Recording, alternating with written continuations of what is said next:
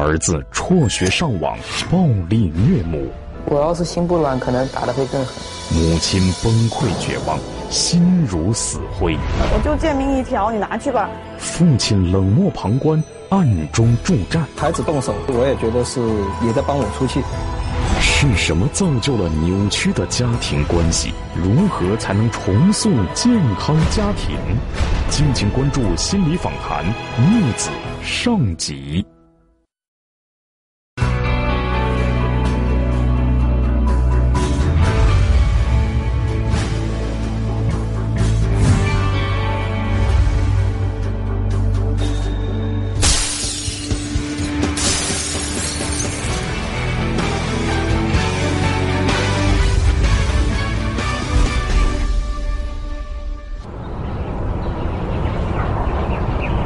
这是一家心理机构的训练营地，这里的孩子来自全国各地，他们大多因为拒绝上学，父母又管不了，被家长强行送到这里。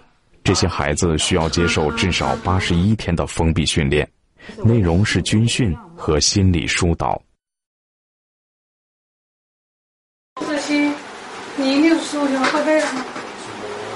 这还真，我我发现他他别看他小，他啥干干啥都胆儿大，被子学这就完了。那是你叠的被子。他没卷，他直接弄的片儿。走去头抬起来，腰直起来，干啥了？忏悔啊！你要自己不想办法把被子搞起来，跟你讲，每天军训，别人站军训站二十分钟，你给我蹲二十分钟。泽清十五岁，辍学两年多了。他是营地中为数不多自愿来到这里接受封闭训练的孩子，也是受惩罚最多的一个孩子。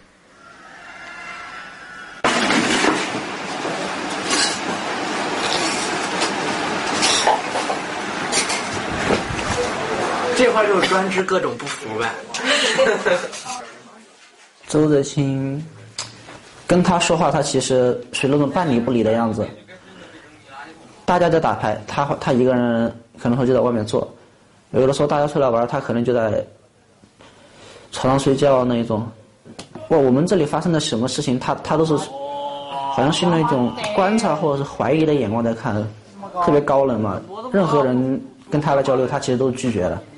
周泽清他对他妈妈的贬低会比较多，对女性这一方面他一般好感是不多。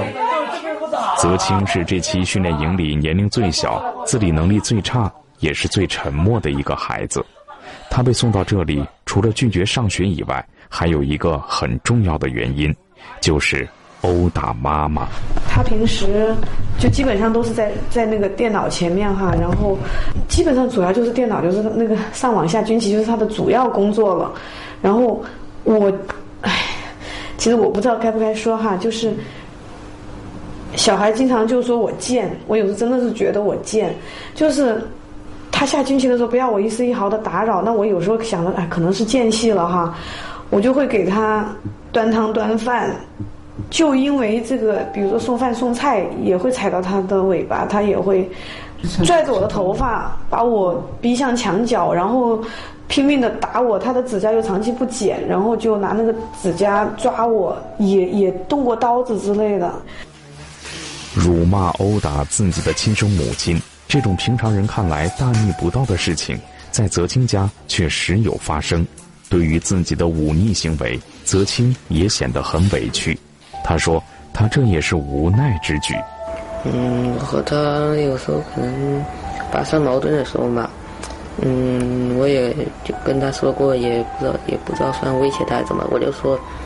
你再这么烦，或者就说你再这么烦我的话，我就要打你了。然后的话，他还整天就是时不时总是要进去打扰我。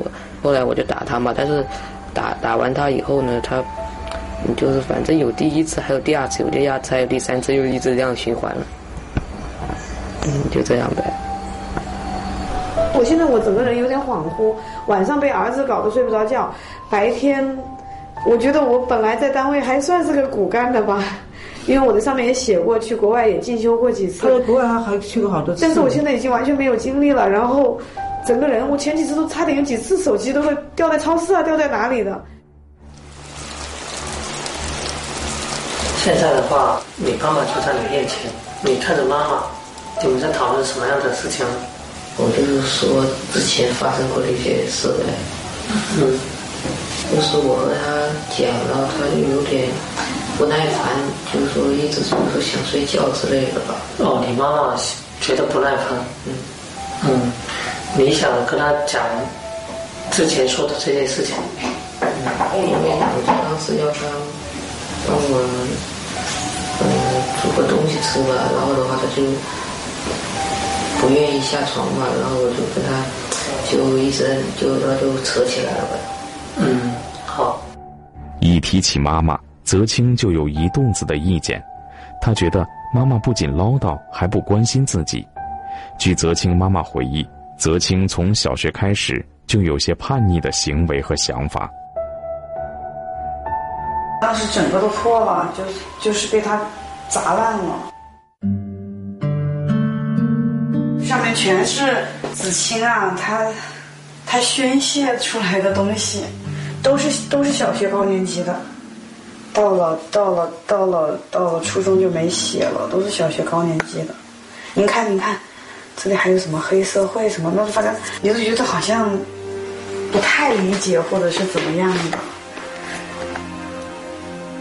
他是一直觉得跟父母很难沟通，我们都不理解他，因为他思想也比较丰富，他的那些 奇谈确实是好难理解。嗯，听到你妈妈讲这些话，你会有什么样的感觉？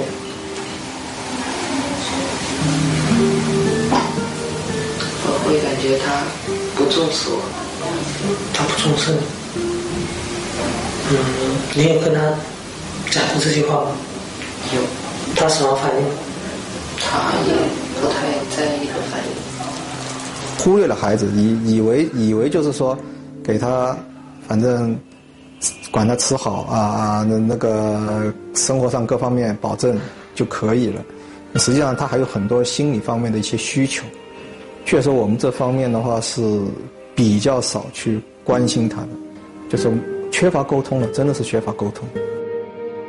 上完初一，泽清就说什么也不去学校了，每天黑白颠倒上网下棋。父母规劝两句，他就用跳楼威胁，这让泽清的父母都感到心力交瘁。泽清的父母用各自不同的方式尝试着帮泽清回归正轨，结果都以失败告终。想到孩子连基本的义务教育都无法完成，泽清父母内心都非常焦躁。因为管教孩子的问题，夫妻之间的矛盾也渐渐多了起来。孩子的思想啊，各方面呢，就是应该是母亲关心多一点。就说我有我有这个比较比较顽固的一种思思想啊，应该是这么说啊。其实我也是看到了他这有这方面的一些问题，但是呢，我呢就会通过跟那个。跟他妈沟通，我是希望他妈来跟他去去沟通，但是呢，就说是有时候的话，嗯，反反正就是说过就说过了，就没有了。可能小时候宠的太厉害了，很多老师也说，可能爷爷奶奶宠的很厉害，他就很任性。然后呢，在生活上又伺候的太周到了，以至于您在营地可能也看到很多东西他都不会，基本上没洗过衣服，连牙都不想刷，怎么都不听，将近一年没刷牙了。就是你也挺无所适从的，就觉得这个小孩怎么这么挑剔，这么难搞的这种感觉。其实有一段时间，我也是希望。就是通过我跟孩子之间交流，我发现就是孩子他可能就是说跟我跟他交流可能更顺畅一点哈。他母亲呢就是说有时候会感觉就说是哎呀，我跟孩子亲近了，就说你孩子可能就跟父亲更亲近了，他又觉得哎呀好像不舒服啊，会会说一些冷嘲热讽的一些东西哈，就有时候会会这样子。我觉得他选择逃避就离开了，这个是他认为的一种解决办法，就让他这样。他曾经说过，我觉得不，我不知道负气的程程程度有多大，但是他说过，我就把他当个猫养着，养到十八岁，我就给他喂饭，喂到十八岁滚蛋。反正我听了，我觉得是比较不负责任的。在我的层面，我觉得是要帮助挽救孩子哈，就是想一些办法。但是小孩现在，我感觉把注意力都集中在我身上哈。泽清辍学在家快三年了，泽清对父母的态度越来越恶劣，尤其是对妈妈，已经到了动手殴打的程度。更让泽清妈妈感到无望的是，她和泽清爸爸的关系也降到了冰点。我最伤心那次，我忘了是八月还是七月哈，他爸爸就躺在那里，在主人房，他爸爸就躺在那前前面，他的儿子打我，他就他已经很烦了，他已经很厌烦，但是他一直闭着眼睛躺在那，他他就是不管我的时候，没有过来制止，我都他跟爸爸求啊，关系不是很和睦。的，然后。我都开始跟他说，我我都叫他了，他都不管。到后面，他爸他儿子实在拿凳子都已经砸过几下了，他觉得没办法，他才起来制止一下。在三年的时间里，泽清从辍学上网发展到了殴打、虐待妈妈。在这个需要夫妻俩团结起来、共同面对的艰难阶段，泽清父母却矛盾重重，甚至形同陌路。本来应该充满温暖的家，现在变得压抑。冷漠，泽清一家的日子似乎走进了死胡同，他们不知道怎样才能让生活回到正轨。因为对妈妈不满啊，他会出手打妈妈，甚至拿过刀。这个冲突已经不像我们想象的一一般性的亲子冲突了。我们希望我们真的能对他们一家有一个深层的帮助。所以，首先欢迎你们一家人。今天的心理专家是格桑老师，你好。还有两位观察员是程一老师，你好啊，欢迎你，陈立根老师，嗯，呃，泽清，我想求求证一下啊，真的是，比如说妈妈让你烦的时候，你你真会打他，摔凳子，会，而且还拿菜刀，会，你最狠是怎么打过？就打他头啊，抓他头发都有啊，打头揪揪头发是吗？然后呢，妈妈妈妈会反抗吗？他会反抗，不过好像没什么作用。当你打妈妈的时候，你有没有去感觉这是你妈呀？就是她在，比如你打她，她疼，她哭什么的，你会不会有心软下来的感觉？我要是心不软，可能打的会更狠。你每次打打你妈的时候，你有没有看到你妈是什么表情？打她的时候，那表情肯定很难受啊。她很难受哈。嗯。但她难受，你难受吗？我不会难受。你不会难受是吧？打完也不后悔。不后悔。到现在也没后悔。没后悔。为什么呢？我觉得这个还是很有必要。你是还是很有必要是吧？嗯。就到现在你也是这么认为的是吗？嗯。那我想问一下泽清爸爸啊，泽清好几次动手，其实很多次你是在旁边的，你怎么没想到要去制止这个事儿呢？嗯，因为制止原来也制止过，制止我其实我就制止他妈妈，制止他妈妈呃不要唠叨，其实这制止效果就不好。你说制止小孩也制止过，其实但是小孩其实那时候的那个情绪已经非常失控了，很难制止他。那正因为失控，你得去拉呀，不是说只是治，你得拉呀，不拉的话很。我要拉，我也只能是拉他妈妈那一方，小孩那一方呢，其实很难，就是你相当于你是是越去拉他，他可能越要去发泄出来。哦，你的意思是你不去拉，是你怕你去拉以后，孩儿子会更疯狂。是。但是你想，泽清是朝妈妈发泄，而且那个时候是失控的，你有没有担心会把妈妈弄伤，甚至生命会有威胁？嗯，其实说实在的哈，我自己的话也有点，就孩子动手，其实我也觉得是，这也在帮我出气。哦，我也会有这么一个想法。就是孩子在打妈妈那个时候，实际上是帮你出，你也有这样的一种冲动。对，其实我那个时候也有冲动，对我也有这么一个想法，但是我不会去动手，我也不会跟他吵闹。你不动手，儿子动手了，儿子可是没轻没重啊。啊，但是如果儿子真把妈妈给弄伤了、弄残了，他要承担责任的吧？你有没有想过这个后果？动刀，我是在旁边看着挺担心的。对，其他我觉得就是反正就是。因为没办法，当时的话就是不断的、不断的那个，就说言语轰炸啊，就相当于哇，怎么怎么的，那个反正那嘴巴一直不停。包括那个小孩，他也说啊，你不要说了，你再说一句我就打你，他还得往下说。是妈妈有语言的这个强势是吗？对对对，语言非常强势。他回到家里面就会关注，哎呀，你有没有洗手啊？你那个东西到底往哪里放啊？嗯。或者是你那个叫什么？你那个碗是摆了左还是摆了右啊？他都要求你是吗？都要求我。会不会毛巾要这样叠，要那样叠就不行牙膏得这样挤。对，然后那个煮饭呢，你要是先放什么，后放什么，要放多少，他会在旁边指挥你。我说你你不干都可以，你不要在旁边指挥我。他要把我做成呃当成是他的手跟脚，哦，而不是我自己，那你就是你自，你要是不听他的，你按照你的做呢，那就会天翻地覆喽。他就会继续那个啊，对，阻止是吗？继续不断的、不断的、不断的、不断的一直让让这个事儿升级。啊，对。泽清是这样的吗？爸爸说这种情况，差不多吧。差不多啊。你对妈妈动手也是这样的啊？嗯，他会要求你干嘛呀？会。要求你做什么？嗯当时当时具体情况我记得不太清，但是就是说差不多就是要我按照他那个意思做吧。哦，然后你做不到，嗯他再强迫你，嗯所以你最后就打了。嗯，打了以后呢，妈妈就就就不这样了，不这样要求了吧？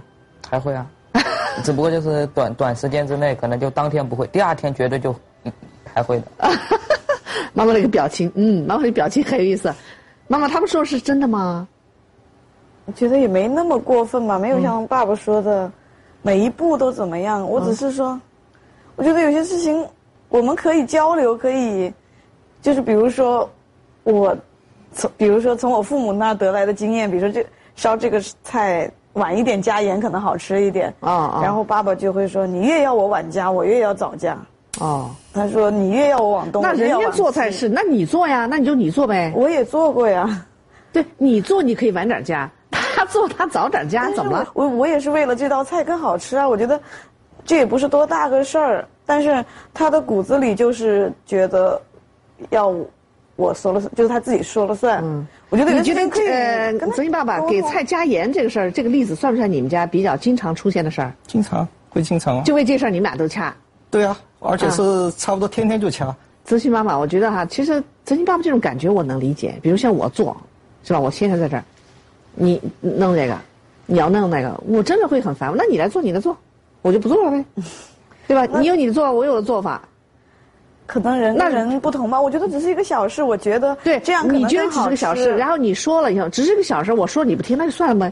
那他不听你的，你会你还会反复。现在现在已经不管他们了。哦，现在放弃他们了。哪怕那个去了医院回来不洗手，那他们不洗手了，到时候得病是自己的事，对吧？只有自己。现在完全放纵了是吧？不是放纵，他们、他们两个都有本事啊，他们也不会听我的。你看，当你说儿子不懂事儿是吧？可能把他激惹了，或者什么，去伤你什么的。但是先生是认同儿子的，同谋，而且先生觉得他儿子对你动手是，某种程度上也是解气呀、我我觉得他是在促进孩子犯罪啊，我觉得非常卑劣。哦，你借一个小孩的手来发泄你心中的怒气，嗯，可能造成你两个亲人的伤害。我觉得我怎么找了一个这样的人？我不知道程毅老师，你听到这儿，你你你什么感觉？我们生活当中会看到有些男同志说，孩子打了妈妈，嗯，那爸爸一定会说啊，这是我的女人，嗯，你怎么能打我的女人呢？可是自始至终，真抱歉，这个爸爸，你刚才回答主持人问题时候的那种冷静无动于衷，我从女性的角度上来讲，从一个妻子的角度上来讲，我不能接受。嗯，你怎么那么冷漠？嗯，你怎么就能那样去想？就看着孩子，任孩子去打。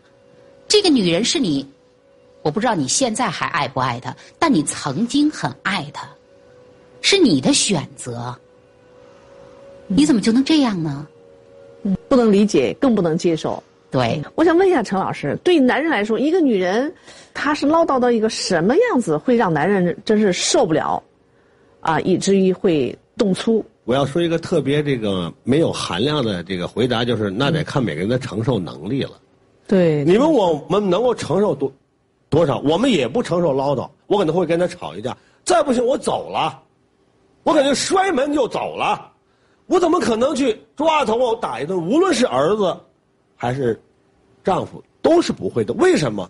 嗯这是一个基本的一个底线，所以我是觉得，他就他们家这个组成的过程，我觉得一定有问题。陈老师，你潜台词就是说，其实泽清的爸爸之以前跟他妈妈关系可能还就是什么意思呢？可能就就不好。就是不亲，不清哦。我也是这种感觉。嗯啊，我就特别想知道他们俩是怎么恋爱的，是自由恋爱的吧？是自己选择的吧？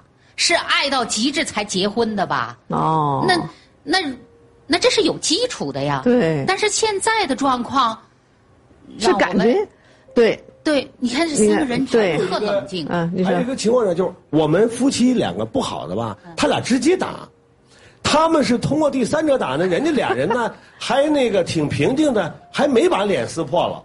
哦，那你俩是好还是不好啊？哎呀，你看你们家这事儿，让这个念程一老师也是六十岁啊，也算是富有生活经验的人哈，什么都见过了。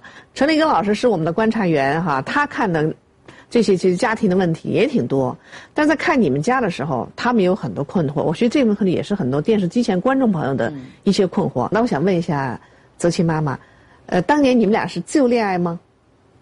我们是通过人家介绍，结婚是谁先提出来了？是他爸提出来的，是他爸提出来的。提出来的哈。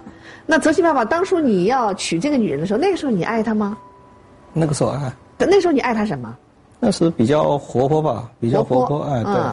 嗯然后的话，我是觉得家庭背景也大家差不多，都是知识分子家庭。哎，对对对对。啊，所以应该其实家庭背景其实这一个方面，我是觉得还是挺重要的。嗯。因为大家成长的一个过程，对自己日后的一个生活，其实是一个指引。啊。真的是一个指引。嗯，对。所以但是我是觉得的话，我对他们家庭的了解还是不太深入。了解不够是吧？了解不够，应该这么说吧，就是说他的这种性格，嗯，跟我这种性格可能真的就说是有冲突。嗯如果是像他那种性格碰到另外一种性格的，说不定也就能融洽了。真的就是属于这种。那你的意思，你们俩找错了？嗯，有可能是呃属于这个呃找错人了，配不上了，对。配不上 儿子，儿子都那么大了，坐在中间，才发现这个人找错了。他有些观点我还是不能不能赞同的，比如说他说呃。结婚前没有怎么深入了解对方的家庭哈，嗯嗯，我觉得过日子就是一个两个人磨合的一个过程，嗯，不是完全是我原来的家庭怎么样，我的性格就怎么样。我觉得日子过成这样是我们两个的事啊，对，一个巴掌拍不响，嗯，我觉得他不能把这个全责任推在我我一方我一方身上，你不能说，哎呀，我对你原来的家庭了解不够，所以我选择了你。对，嗯、我觉得。呃，原生家庭是对每个人影响很大，嗯、但是我觉得，我觉得他缩小了自己的责任，就是说、嗯、逃避责任。对。访谈过程中，泽清爸爸直接表达了他对婚姻的失望，这让泽清妈妈感到非常委屈。泽清妈妈告诉我们，她的母亲是一个比较强势的女人，家里的大小事情都听母亲的，父亲对母亲也是言听计从，而泽清爸爸的情况却刚好相反。两个家庭环境完全不同的人走到一起，生活中时有矛盾。现在，泽清爸爸把所有责任都推卸到他身上，泽清妈妈感到很难接受。我想问一下格桑老师，刚才我们问的问题主要是针对，就是说，你看孩子打妈，这个爸爸呢不仅没有阻止，啊、反而这个助长，这个让大家觉得不可思议。然后两位老师就分析说，嗯，这肯定是他们这个夫妻关系有问题。如果是您来，您您您您您来说的话，您您最想说什么？其实我还是不想说什么，嗯，因为我想演示一些东西给大家。因为我觉得两位老师从他们的角度，其实看到了他们的一个面。嗯，你说要说没有连接，那他该分开嘛？嗯，可是还一直想办法去解决，因为每个人会带着自己的观点去讲。哦，然后用自己的一种感受去讲，况且他们俩都算是知识分子了，是两个文化的冲突啊，哦，没有交融起来的一些代表性，我觉得。就是还有很多深层东西值得去挖掘，对的，可能他们自己都没意识到的，他们可能完全没有去看这一点，我们需要让他们这些东西要显化出来。接下来呢，我们就想用一种方式哈，嗯、呃，来呈现一下，一下。看看，嗯，你们家的一些关系哈和状况。也许呈现出来以后，我们就知道我们下一步该怎么往前推进了，好吗？泽清父母本来是因为泽清青春期叛逆来寻求帮助的，但是演播室现场大家却一直在关注他们夫妻关系的问题。泽清的叛逆和泽清父母之间有什么关系？泽清父母之间的纠葛究竟是因何而起的呢？心理专家决定给泽清父子做一次家庭系统排列，由此找到问题的根源。泽清爸爸，我想先从你那儿开始，哈，因为你是男人，嗯，你也觉得你能担当。我们来看看你的系统究竟是什么样的。你告诉我，你家庭的成员有哪些？呃，我有父母，父母还有有个弟弟，弟弟哈，嗯，对，再加上他们两个。对对。好的好的，那我们先请五个人进来。呃，你可你注意看哈，泽金爸爸，这是扮演你弟弟，对不对？这个是扮演你自己，加上你就六个了。这个是呃泽清啊，这个是你夫人，这是你妈妈，你爸爸，齐了吗？齐了。好，那你起来。那我要你在你的成员背后站着，然后就把他推到你认为最舒服的位置。嗯，清楚了？回答我。嗯，行清不清楚？清楚清楚。准备好了吗？行。行哈，好，开始。你是我的父亲，周小龙。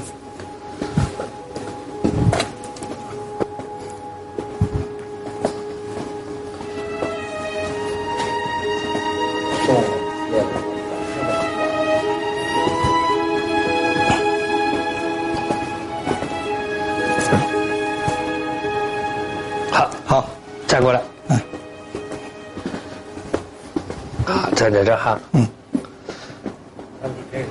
我现在的去问他们的感觉。嗯，好。你最希望我问谁？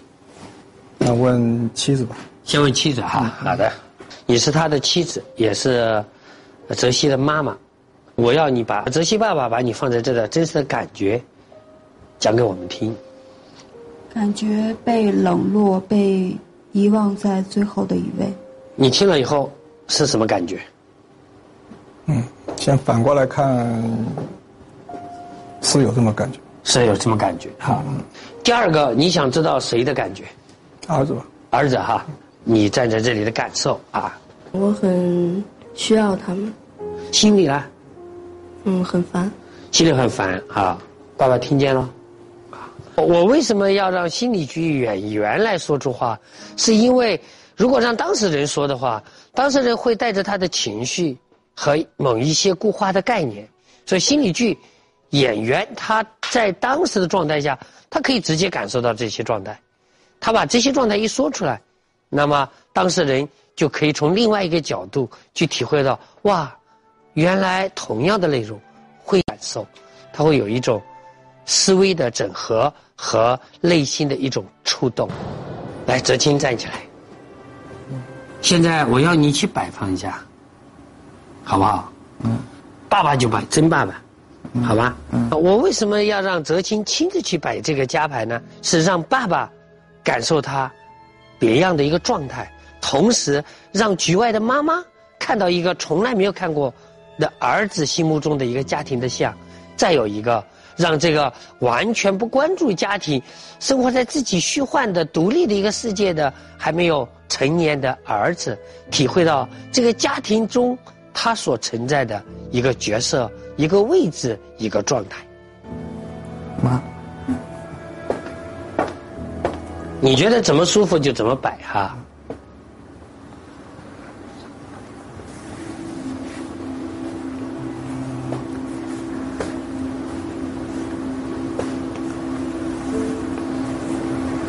好，在那。你最想知道谁的感觉？爸的。爸爸的哈。看看他怎么说。好，爸爸的感觉。我感觉要回过头才能看到他们。可你只顾你的家庭啊。他们俩在支持着你啊。嗯。我觉得回头才能看到他们。对啊，你只顾你的家庭在往前走，不管他们俩。儿子就那样，他还是站在妈妈边上的。他看了一下，站在你边上还是觉得不舒服，他自己把自己放在了妈妈身边。你觉得你是那样的人吗？不是。但我们看到的现象就这样的，而他们俩收到的情情况也是这样的，在儿子的心目中，你就是这么站着的，因为他就这么摆的。可能是忽略了吧，平时忽略了。家庭包括儿子，儿子，嗯嗯。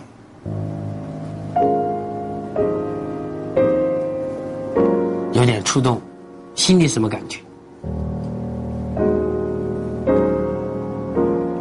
就是可能自己平时没有意识到吧，或者是就是真的是有些东西少了。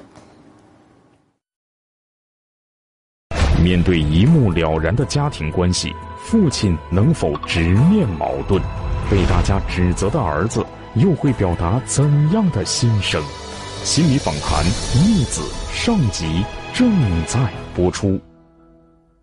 很有意思哈，我们刚才做了一个加牌。格桑老师，对于这个环境，你有什么要说的？嗯，如果要说的话，我觉得爸爸感觉到了一些东西，内心是有触动的。嗯嗯。嗯，他可能一味的一种放任，实际上他自己把自己逃避到他自己的原生家庭里去了。嗯嗯嗯。他担当其实是不够的。对。儿子，我觉得动刀啊打妈妈，我觉得完全在行为上看，我们初看就觉得这个小孩是已经没有德了。嗯嗯。没有德，实际上就是父之过，对对不对？母亲的这种宠溺有过。嗯，当时我就要让儿子拍，我要看妈妈在他心目中连接有多深。他把自己先摆到了父亲边上，最后离开了，发现妈妈其实很孤单的。对，他还是回去了，在右侧。嗯，而站在右侧的人是愿意担当的，所以儿子在某些意义上想担当父亲一样的责任，可是他无力。是，所以他就会把这样的一种怨气和怒气，撒给他自己最亲密的人。所以我觉得从这个里面哈，我读到了儿子心中的一种细腻，我看到儿子内心最灿烂的一个曙光。你在让这父子俩做家牌的时候，我一直在看泽亲妈妈。是的。嗯，你说说你的感觉。我感觉爸爸开始排的那个格局就是挺像我们家的，我感觉他就是。经常是置身度，就是他离得我们离我们离得很远，就离你们这个小家很远哈。对，我就觉得好像我们那个没有纽带，或者是那个纽带特别松，所以后面重排了以后，我就觉得看的挺舒，就是挺舒服的，就是挺就是我要的生活，就是按照泽清的那个哈，排了以后就舒服了，是吧？对对，嗯，泽清呢，你的感觉呢？感觉好像看得清楚一些了。看什么看清楚一些了？觉得嗯，就是看清楚家里现在的一个状况啊，然后一些就整个家的一些模式吧。泽清爸爸啊，你说说你你现在的感觉。现在的感觉，就是可能原来有一些偏差吧。嗯。现在的话，就是要有些东西要回归。嗯，偏差是指什么？偏差的话，那就是可能原来就是。家庭在自己的，嗯，就自己小家庭在自己的生活中的，嗯，地位或者是分量可能是没有那么重。回归呢？回归的话呢，就是说要把自己更多的关注自己的家庭，更多的要把这些放在自己家庭里面，自己小家庭。但是这个回归这个过程呢，可能也不是说。说能回归就回归得到的，或者是说回归了以后有多大的改善？其实我还是挺有疑问的。对对对，是吧？因为原来去过训练营也是哈，嗯，训练营出来的时候也是如何如何如何如何，嗯，但实际上回去呢又变回又走回原来的轨道去了。担心回到生活当中又会反复。对，其实我觉得这个反复的那几率还是挺大的。我觉得婚姻走到这一步，不是一天就变成的，每个人。都为恶化起到了一定的作用。嗯，我觉得智慧的婚姻本来就是应该两个人去经营的。但是我觉得我们两个在很多理念上，就这些话，如果不是在心理访谈的演播室，我跟他没法进行沟通的。演播室现场，心理专家为父子俩做了家庭系统排列，由此发现，泽清爸爸并没有完全承担起做丈夫和父亲的责任，这是造成妻子牢骚满腹。也是导致泽清叛逆的重要原因。心理专家的分析，泽清一家都非常认可，但是泽清爸爸却并没有信心去尝试改变。他的犹豫和迟疑，也让泽清妈妈感到心灰意冷。夫妻俩似乎已经没有了相互信任的基础。面对夫妻信任危机，专家会作何努力呢？泽清的叛逆青春又能否回归正轨呢？敬请收看《心理访谈》逆子下集。妻子被儿子殴打，丈夫却在一旁冷漠观战。我怎么？找了一个这样的人，面对大家的指责，丈夫仍然理直气壮。孩子动手，我也觉得是也在帮我出气。畸形的家庭关系，忤逆的暴力少年是什么？让关爱变成伤害？心理专家及时介入，唤醒他们心中的美好亲情。敬请收看《心理访谈》逆子下集。